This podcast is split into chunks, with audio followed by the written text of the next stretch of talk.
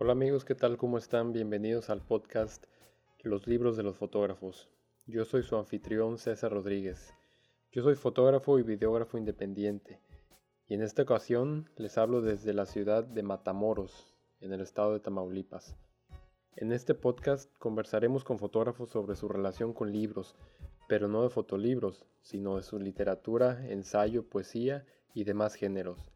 Hablaremos de cómo comenzaron a leer, también sobre sus gustos en la lectura y si alguna lectura ha influenciado su trabajo fotográfico. También nos recomendarán alguno que otro libro que tal vez nos pueda interesar.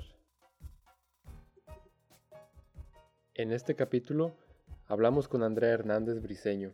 Ella es una fotógrafa y exploradora de National Geographic. Es venezolana basada en Caracas. Su trabajo ha sido publicado en muchos medios internacionales como El País, BuzzFeed y Washington Post. Hola, ¿qué tal Andrea? Mucho gusto verte otra vez. Bueno, estamos aquí en el, en el podcast de los libros de los fotógrafos y ahora tenemos a Andrea, ella es fotógrafa de Venezuela y que nos va a compartir un poco sobre lo que le gusta leer, eh, sobre sus tal vez manías o tradición o, o, algunas cosas ahí sobre la lectura. Pues gracias Andrea por aceptar esta invitación. Gracias por la invitación, estoy muy contenta de estar aquí y bueno, y de verte también y de verte chévere. ¿Cómo vas tú con, con el virus y eso? ¿Cómo te sientes? Bien, ya casi como nuevo. Me pegó un poquito en la condición física, pero, pero casi ya como nuevo. Eh, tengo un poco de el gusto y el olfato. No han regresado. Ya, ya voy para dos meses con esto, pero bueno, espero que, que pase alguna vez, ¿no? Oye, ¿tú por qué lees? Porque para mí leer es una forma de viajar sin moverme. Es una forma barata de viajar, mejor dicho. este, comencé a leer porque, no sé si te acuerdas de esta película que se llama Matilda, que es una niñita que lee y que por eso tiene como poderes sobrenaturales y tal. Entonces yo pensé que si yo leía mucho también iba a tener poderes telequinéticos sobrenaturales, porque en mi familia nadie lee. Entonces, nada, yo pensé que si hacía eso iba a tener uh, como esas nuevas habilidades. Oye, y si en tu familia nadie lee, ¿cómo empezaste a leer? ¿Quién fue o, o, cómo descubriste la lectura? O sea, honestamente, como nadie lee, eh, pero si vemos películas, o sea, si mi, en mi familia sí se ven películas, eh, eh, o sea, mi influencia más real de lectura es, es Matilda, pues. Pero sí tengo como gente que ya cuando vieron que me gustaba leer, como que me impulsaron a conseguir nuevos libros o nuevas revistas y me daban más cosas. Dos personas súper importantes para mí fueron la bibliotecaria Lupe de, de mi colegio y Berta en bachillerato. Bachillerato es el liceo. Lupe me dio unos libros sobre, sobre leyendas venezolanas de terror y me, te lo juro que fue así como que me envenenaron la mente de una forma que yo comencé a, a, incluso a contar las historias en los recreos del colegio y se armaba como un grupo de personas alrededor de mí porque creo que las contaba como con tanta pasión que, que la gente disfrutaba y, se, y, se, y les daba miedo escucharlas. Entonces era como que un, como una, no sé, una, eh, un thrill, una, ¿cómo se dice eso en español? Vale, una una emoción, un, un rush. ¿no? Sí, una emoción, una emoción. ¿Recuerdas el, el, título nada más para nuestros escuchas? Tal vez lo, lo quieran buscar o algo, ¿o no? Son libros, era, es un libro, además era ilustrado, pero no me acuerdo cómo se llamaba, creo que se llamaban así, Espantos Venezolanos, una cosa así. Entonces estaba La Llorona, La Sayona, El Silbón, que es del llano venezolano, que es increíble había como muchos de esos. También había un pescador que, que, mm, que, que, aparecía en las islas de aquí de Venezuela. Era como, era interesante. Y a partir de ahí empezaste ya a leer más seguido. Sí, aparte hice un par de amigas que también eran lectoras, entonces nos, nos intercambiábamos los libros. Que en realidad eran más ellas prestándome libros a mí porque a mí mis papás nunca me compraron libros. Excepto los de Harry Potter, que ahí fue ya cuando como que eh, ellos entendieron que yo me gustaba leer y que íbamos a tener que gastar dinero en eso, pues. ¿Tú tienes tu propia biblioteca ahora? No, em, de hecho, o sea, tengo libros, pero yo no lo llamaría una biblioteca porque honestamente, em, mi, mm, o sea, desde que soy chiquita o presto los libros y se, o los regalo o mi mamá los desaparece. Ella no, o sea, nunca, la única biblioteca que en realidad tuvimos en la casa tenía como enciclopedias que nosotros consultábamos para el colegio, pero eso era todo. O sea, ellos no, como que no, no, nunca entendieron como la, las ganas de, de o, el, sí, el, el hecho de tener una biblioteca nunca fue como importante en mi casa. De hecho, los ha ido regalando poco a poco y yo también, ese desapego viene de ahí, que no, que nunca he tenido una biblioteca fija. Entonces, si algún libro que tienes tú en tu casa se pierde o no sabes dónde está, no te altera o no dices, lo quiero tener. Cero uno. Yo, yo soy de releer mucho los libros y hay varios libros que releo de vez en cuando, pero no me importa si es en formato digital, o, obviamente prefiero en físico este, que en formato digital, este, pero si no lo tengo en físico lo consigo en, en PDF o en EPUB o lo que sea. Y cuando estás leyendo, ¿tienes alguna, no sé si llamarle manía, pero algún ritual, alguna tradición que dices, yo solo leo en este lugar? Mira, em, yo aprendí a leer en carros. Al principio pensaba que me mareaba porque, porque estaba leyendo, pero en realidad era que mi mamá manejaba malísimo.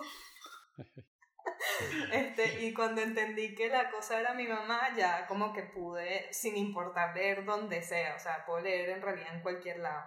Eh, pero así como un ritual que tengo es que siempre o, o me preparo un café o me preparo un té o alguna bebida caliente y un pedazo de chocolate. Que de hecho ahorita como estaba leyendo tengo un pedazo de chocolate. Eh, ahora en la pandemia tú estás leyendo más o menos? Más, sin duda. Escuchando muchos audiolibros, que si por ejemplo cuando hago cosas de la casa, escucho audiolibros o podcasts. Y cuando tengo una tarde tranquila o me levanto temprano, agarro un libro.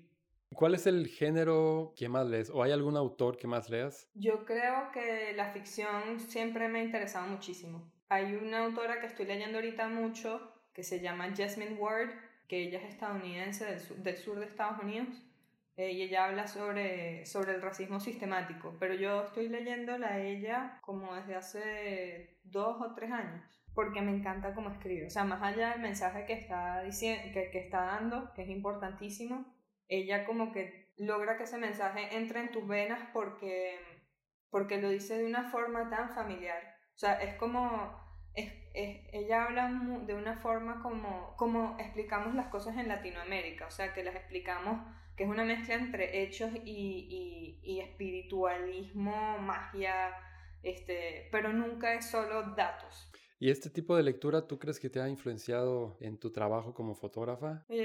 creo que sí, porque mm, siempre intento hacer imágenes o veo que algunas de mis imágenes tienen ese sentido evocativo de lo que está fuera del cuadro o de lo que está fuera de lo que podemos ver. Entonces, creo que sí ha influido bastante, la verdad.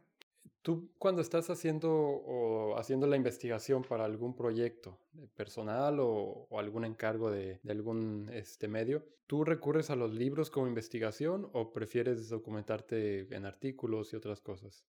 Siempre intento documentarme con, con referencias periodísticas de cosas que ya se han hecho, pero como siempre estoy leyendo algo, o sea, como siempre en mi bolso hay un libro, siento que igual eso se, me, se, se, cola aunque yo no, no, aunque no lo sepa o no lo vea.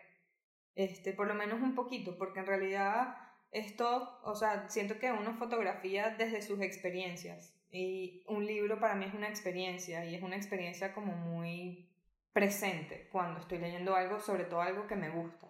Esa es otra pregunta que te iba a hacer ahora que, que mencionas. ¿Para ti qué es un libro? Para mí un libro es un amigo. No sé si suena como triste, pero... pero... Pero sí, es un amigo, de verdad. O sea, es, es la compañía más... Aparte de los perros, que los amo. Es como la compañía más, más fiel y más Em, certera que, que, uno puede tener.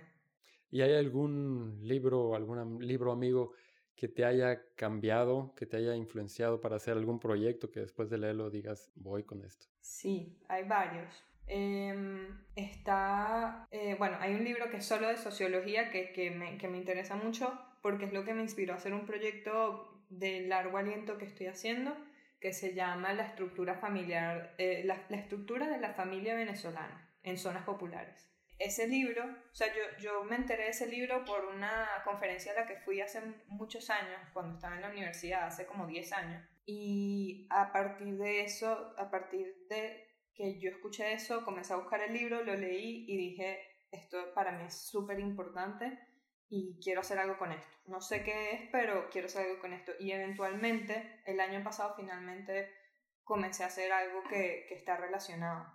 Pero y, y, también los libros de Eduardo Sánchez Rugeles, que es un autor venezolano que habla sobre el exilio. Este, pero el exilio desde hace muchos años, o sea, el exilio, la, primero la, estuvo la fuga, aquí en Venezuela estuvo la fuga de cerebros, estuvo la fuga profesional, estuvo eh, y, y, ahorita más adelante es que está como la fuga de sálvese quien pueda. Pero es alguien que habla sobre el, sobre el exilio desde un punto de vista muy nostálgico y que me interesa mucho cómo él retrata la ciudad donde crecimos los dos, porque él también es de Caracas. Y, y, lo, y habla de la ciudad no como yo la veo, pero definitivamente desde un punto de vista muy suyo, porque él creció también en otro, en otro barrio distinto al mío. Y, y me gusta cómo él te transporta a su, por ejemplo, a su adolescencia o a su infancia. ¿Eres consciente cuando escoges algún libro eh, en referencia a que escoges por autor, por eh, género, o sea, género de libro, género de, del autor, si es latinoamericano, si es este, de otro lugar, o simplemente lo agarras y lo lees? Yo creo que yo no, no, no discrimino con eso, porque es que como en mi casa había tan poquitos libros, mi papá decía que yo leía hasta las instrucciones del papel toalé. O sea, él decía que yo lo que encontraba lo, leía. Eh, pero sí me pasa que hay veces que si leo algo de un autor me interesa buscar qué otras cosas están, o sea, tiene de bibliografía y, y quiero leer más. O sea, si me interesa esa persona y su forma de ver la vida y de contar las historias y todo eso, siempre voy a buscar más. Ahorita, hace poquito leí una, una como saga que se llama Una amiga estupenda de Elena Ferrante, que no se sabe ni siquiera quién es, o sea, si es hombre, mujer, es como un seudónimo que ella tiene. Eh, y, busqué algunas cositas más luego de leer la saga. Eh, de Jasmine Ward, yo, ella puede escribir un obituario y yo lo voy a leer. este, o sea, depende, depende de, de, de, de si me interesa mucho el autor y su forma de ver las cosas. ¿Y cómo consigues los libros? ¿Vas a librerías del viejo, que le decimos aquí, que es este, libros usados, o por internet, o vas a alguna librería, o pides prestados? Mira, yo antes me prestaba los libros con mis amigas, te voy a hablar como por etapas. Luego comencé a comprar libros eh, porque había algunas librerías como muy específicas aquí en Caracas que tenían libros nuevos o libros clásicos.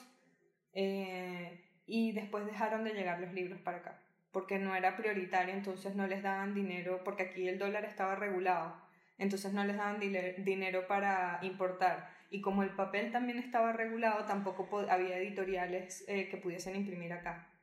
Entonces, eh, como que aquí no había, hubo una época que hubo una sequía de libros muy grande. Entonces, yo siempre que podía viajar, eh, me traía para mi mamá siempre fue como que un desperdicio el espacio que yo ocupaba con libros en la maleta, pero igual me los traía. Y eso, y también en esa época era mucho que nos prestábamos los libros entre los amigos que leíamos y eso. Pero no, la verdad es que no, no tengo tantos ahorita que se fue todo el mundo porque ya no queda, o sea, todos mis amigos se fueron del país. Como que los que quedan, algunos sí leen, pero la mayoría no. Entonces te toca a ti sola conseguirlos de alguna forma. Sí, eh, ahorita es, con, ahorita eh, eh, por internet y también escucho muchos audiolibros, entonces eso es otra como forma de, de consumir. Estos audiolibros, ¿cómo los escuchas? Porque yo he tratado y no puedo, no, como que no me concentro. He tratado también el libro electrónico, ese sí he leído algunos, pero el audiolibro no puedo. Eh, es que yo, bueno, hace muchos años me hicieron como un test de esos de aprendizaje para ver cómo era la forma como yo aprendía más fácil y al parecer soy más auditiva que visual. Una fotógrafa que es más auditiva que visual. Pero em, entonces tal vez tengo como facilidad para, para ese tipo de estímulos, o sea, tengo como más, soy más esponja para ese tipo de estímulos. Yo escucho muchos podcasts y escucho muchos audiolibros. Ahorita estoy escuchando 100 años de soledad porque ese libro me gusta como leerlo o escucharlo cada cierto tiempo. ¿Qué libro estás leyendo ahora aparte de ese? Mira, estoy, estoy leyendo tres libros porque dependiendo de mi humor y de como mi espacio mental, eh, puedo leer una cosa u otra. Em, comencé a leer El laberinto de la soledad de, de, Octavio Paz hace poquito, hace un par de días. Eh, pero como es tan denso, dije, coño, tengo, concha, le tengo que tener como un, un limpia paladar, ¿sabes? Entonces estoy leyendo el quinto libro de Harry Potter y escuchando Cien años de soledad también por audiolibro. Es buena mezcla, ¿no? Este, de todo un poquito, uno muy denso, otro más ligerito y otro a la mitad. ¿Te gusta a ti recomendar libros? Oye, es que depende, yo siento que un libro, un libro funciona dependiendo del momento de tu vida en el que estés. Entonces, tal vez me atrevería a recomendar un libro luego de, de hablar con alguien y que me cuente un ratico cómo está su vida, pues, qué tal, cuáles son sus intereses en este momento y eso. Pero ahorita, un libro que yo recomendaría muchísimo a cualquier persona eh, es uno que se llama Patria o Muerte, de Barrera Tisca, que es un escritor venezolano que ahorita está viviendo en México. Yo no sé si él escribió ese libro desde México ya o si lo escribió aquí en Venezuela, pero es un libro que, que se trata sobre la muerte de Chávez. Y, pero, es un, pero está escrito de una forma, o sea, suena como en realidad un tema como súper trillado, demasiado tocado, qué fastidio y tal, pero él lo habla desde el punto de vista de distintas historias que están vinculadas a la, a la muerte de, Chávez. Y su forma de, de, de, describir los personajes tiene una parte muy específica que a mí me, me tocó muchísimo, que es cuando una mujer habla sobre que cuando era chiquita, su papá le dijo mira, te voy a llevar para que veas eh, la casa donde estoy trabajando ahorita, porque gente de bien. Y ella pensó como que, bueno, pero ¿y nosotros no somos gente de bien? Entonces el señor la llevó a la casa y cuando ella fue a la casa, la, la dueña de la casa eh, dijo que le dieran un vaso de agua y la señora que trabajaba en la casa le fue a dar un vaso de agua en un vaso normal y la señora le dijo, no, la dueña de la casa, no le dejen ese vaso, dale en otro como que si fuera, o sea, como que si fuera eh, menos. Y ella habla sobre cómo se sintió en ese momento y para mí eso es como una, una muestra muy elocuente del, del clasismo. Y está contado a partir del punto de vista de una niñita, con un lenguaje súper sencillo y con una historia muy cronológica y muy lineal. Pero siento que dice mucho sobre un tema que es tan importante acá.